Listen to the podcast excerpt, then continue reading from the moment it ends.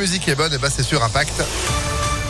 Ce sera juste après la météo printanière de ce milieu de semaine et puis l'info, Sandrine Ollier, bonjour. Bonjour Phil, bonjour à tous. À la une, ce vaste incendie cette nuit dans une série de Cublise. Le feu s'est déclaré un peu après 2 heures du matin. Au plus fort de l'intervention, 58 sapeurs-pompiers ont été mobilisés. Ils ont réussi à sauver deux des 3000 mètres carrés du bâtiment. Il n'y a aucun blessé.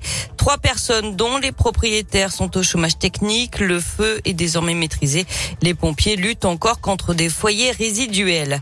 Un drame à Calure et Cuire. Une adolescente de 13 ans a été retrouvée morte chez elle dimanche soir.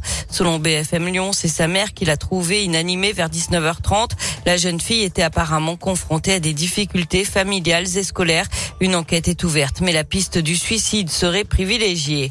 Une grosse prise dans l'agglomération lyonnaise. Un homme en scooter a été arrêté à Vaux-en-Velin avec une très grosse somme d'argent dimanche soir. Ce garçon de 23 ans avait sur lui 300 000 euros d'après le progrès.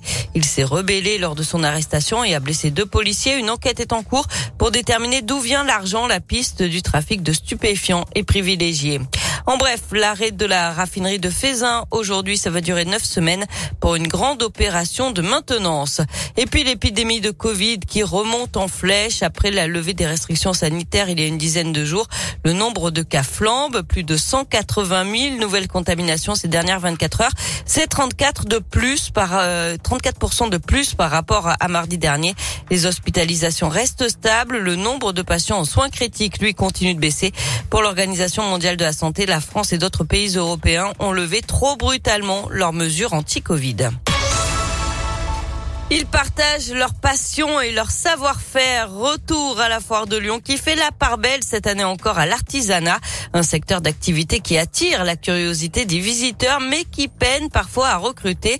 Alors la chambre de métier de l'artisanat a lancé l'atelier des artisans, un stand qui met en valeur ses professionnels à travers des démonstrations et des dégustations tout au long de la semaine. Anne-Claire Pinaza est en charge de l'organisation du village des artisans. L'idée de ce stand, c'est que ça soit vraiment un, une sorte de carrousel des artisans avec euh, à la fois des jeunes créateurs hein, qui viennent tester le concept Foire de Lyon une journée pour proposer à la vente euh, soit leurs produits, soit proposer éventuellement des ateliers. On va avoir par exemple un atelier tricot là cette semaine et également c'est un espace qui nous permet d'accueillir des partenaires. On a eu WorldSkills qui euh, met à l'honneur des jeunes donc qui ont été primés au championnat du monde des métiers. Euh, Aujourd'hui, on a une entreprise de pâtisserie euh, en mode adapté, donc avec des personnes, plus de 80% de personnes en situation de handicap. Voilà, c'est montrer un petit peu tout notre panel de partenaires et d'artisans. L'atelier des artisans, c'est tous les jours à la foire de Lyon. Du sport avec euh, du foot féminin, les quarts de finale de la Ligue des Champions. L'OL affronte la Juventus à 18h45. Le match retour, ce sera jeudi 31 mars au Grand Stade de Dessine. Du basket aussi avec de l'Euroleague. Lasvel se déplace en Lituanie pour affronter Kaunas. C'est à 19h. Et puis, c'est le concours du Bocuse d'Or Europe. Aujourd'hui, la lyonnaise Naïs Pirolet représente la France. Sur les 18 équipes en lice, 10 seront sélectionnées pour la finale du Bocuse d'Or qui se tiendra à Lyon lors du CIRA 2023. Eh ben oui, c'est vrai, on y pense. Merci beaucoup Sandrine pour l'info qui continue sur impactfm.fr. Vous êtes de retour à 7h30. À tout à l'heure. Allez, c'est la météo, 7h04. Le du beau temps.